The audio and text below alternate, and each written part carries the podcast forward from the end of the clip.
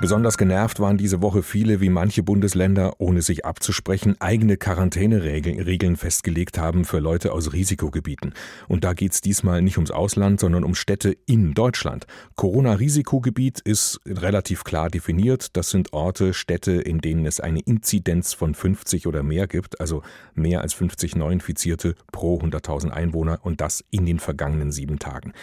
Gestern Nachmittag haben sich dann die meisten Bundesländer geeinigt, aber nicht alle, auf ein Beherbergungsverbot von Menschen aus solchen Risikogebieten. Also konkret, Sie wohnen in einer Stadt mit einer Inzidenz höher als 50, dann können Sie den Urlaub in den Herbstferien knicken, selbst wenn Sie nur nach Bayern oder an den Bodensee wollten.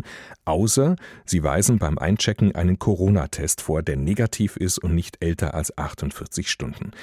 Da stellen sich jetzt natürlich viele Fragen, wenn einen das betrifft, ganz konkret. Kai Motzkus ist Fachanwalt unter anderem für Reiserecht. Guten Morgen, Herr Motzkus. Einen wunderschönen guten Morgen, Herr Höhmann. Ich grüße Sie. Hallo. Hallo. Wenn ich jetzt in einem Risikogebiet wohne und jetzt einen Urlaub gebucht habe in einem Bundesland, das jetzt eben ein Beherbergungsverbot ausgesprochen hat, kann ich das Hotel, die Ferienwohnung kostenfrei stornieren? Also ich bin der Auffassung, nein. Über den ganzen wabert ja so dieser Begriff des Beherberg Beherbergungsverbotes. Wenn wir uns das genauer angucken, heißt das, dass ich, ähm, wenn ich in einem Risikogebiet wohne, erstmal nicht in den Urlaub fahren darf, also das Hotel oder die Ferienwohnung in, nicht in Anspruch nehmen darf. Aber jetzt kommt das große Aber wiederum. Ich kann dann in den Urlaub fahren, wenn ich einen negativen Corona-Test vorlege. Das heißt, dieser darf nicht älter als 48 Stunden sein. Dann darf ich mein Hotel oder auch meine Ferienwohnung in Anspruch nehmen. Also äh, dieses generelle Verbot, dass ich nicht in den Urlaub fahren darf, wie es das in der ersten Welle im Lockdown gab, das besteht jetzt nicht mehr. Jetzt darf so ein Test ja nicht älter sein als 48 Stunden, wie Sie jetzt auch gerade nochmal erwähnt haben. Angenommen, ich habe ab Samstag gebucht, heute ist Donnerstag, unter Umständen kriege ich ja gar nicht so schnell einen Test hin. Was ist denn dann?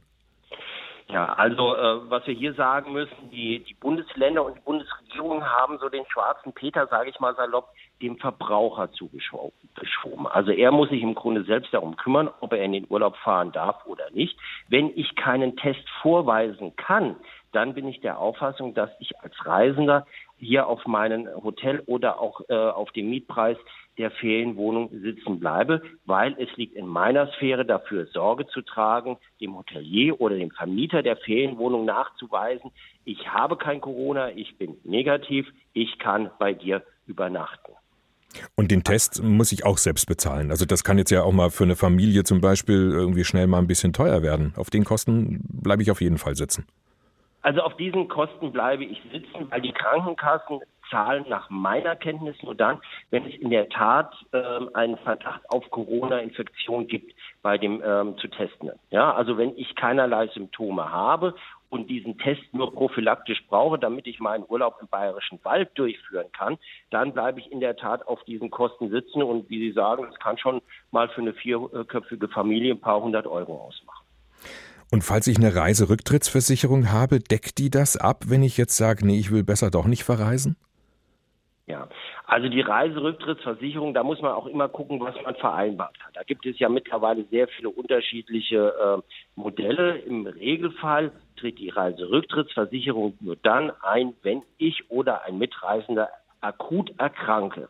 So, wenn ich jetzt nur Angst habe, in den Urlaub zu fahren oder ich sage, ich möchte mir die Kosten für diesen Test sparen und ich will nicht fahren, dann bin ich ja erstmal nicht erkrankt. Das heißt, diese Reiserücktrittsversicherung tritt dann nicht ein. Und dann muss man noch eins wissen. Die meisten Reiserücktrittsversicherungen, die ich zumindest kenne, haben Pandemien ausgeschlossen. Wenn ich also jetzt an Covid-19 erkranke, dann kann es mir auch passieren, je nachdem, wo ich versichert bin, dass ich eben auch dann auf meinen Kosten sitzen bleibe, weil eben der Pandemiefall nicht mitversichert ist. Jetzt ist zwar gerade im Oktober nicht Hauptreisesaison, aber doch eine Nebensaison durch die Herbstferien. Wenn jetzt da so viele, oder wir wissen nicht genau wie viele, aber doch sicherlich etliche davon betroffen sind und so wie Sie schon gesagt haben, jetzt der schwarze Peter so irgendwie dem Verbraucher zugeschoben wird, rechnen Sie mit Klagen in solchen Fällen? Naja gut, äh, die Klagen kommen natürlich dann immer zwischen Hotelier und Reisen, ne, weil äh, für viele ist die äh, Rechtslage äh, nicht übersichtlich, wobei ich der Auffassung bin, dass die Rechtslage übersichtlicher ist als bei der ähm, ersten Welle. Wir haben auch schon Entscheidungen der Amtsgerichte, unter anderem das Amtsgericht Frankfurt hat schon Entscheidungen getroffen, wann ich kostenfrei stornieren kann. Und wie gesagt, ich bin der Auffassung, anders als in der ersten Welle, kann der Hotelier leisten. Er kann sein Hotelzimmer zur Verfügung stellen. Ähm, hier liegt es dann an dem Reisenden, ähm, einen negativen Test vorzulegen und dann kann er ganz normal das Hotelzimmer oder auch die Ferienwohnung beziehen. Also ich glaube ähm, dann doch nicht, dass es zu diesen großen Klagewellen kommt wie bei der ersten Corona-Welle beim ersten Lockdown. Hm. Aber das Fazit müsste eigentlich sein, Pläne kann man gerade überhaupt nicht machen, oder?